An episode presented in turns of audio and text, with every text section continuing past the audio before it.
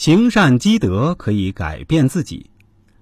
有的人谈对象谈几个月就领证结婚，很多。什么样的命找什么样的命。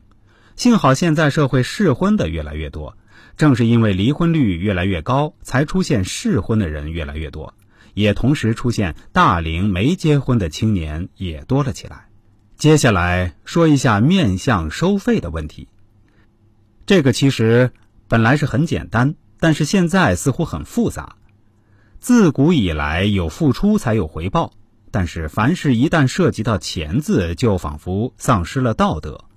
有的人加了我以后，一上来就把自己的相片发了过来，然后给我说看看婚姻，连客气招呼都免了。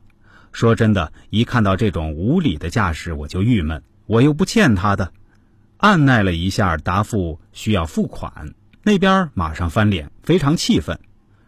我自问是个好人，但是我都不会轻易白白给人家看命。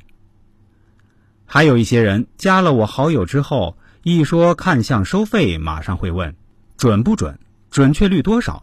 像这种人，我根本不想去搭理。你都不信任我，我凭什么信任你？所以，希望大家如果想让我看看的话，一定要端正自己的态度。否则，我这里没法给您真正放开手脚来看的。而一旦一个算命先生有了心理上的芥蒂或者说压力，其实是算不准的。在这里告诉大家一个真正不用花钱又能改变命运之法，那就是行善积德。《易经》里说过：“积善之家必有余庆，积不善之家必有余殃。”只要一心以善待人，念念不忘，一定能让你改变命运，趋吉避凶。人在做事，天在看。凡做无良无德之事者，债迟早是要还的。您可以不信我，但命运的因果，不管您信不信，您也逃避不了。如此简单又不用花半文钱的事儿，大家何乐不为呢？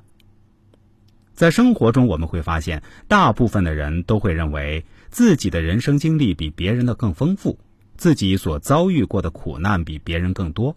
还有一半以上的人，女性比例更高，会认为自己身上发生的故事绝对比小说、电视剧里的还精彩。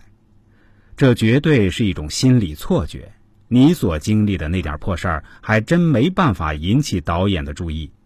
因为每一个人都只能直观感受自己的人生，会清晰记得自己经历过的每一件事情，而没法身临其境体会别人的生活。所以，凡涉及到比较类的问题，都会带入非常强烈的主观判断。所以，你需要算命，让算命先生来给你把把脉，看看你到底是拔高了自己，还是压低了自己。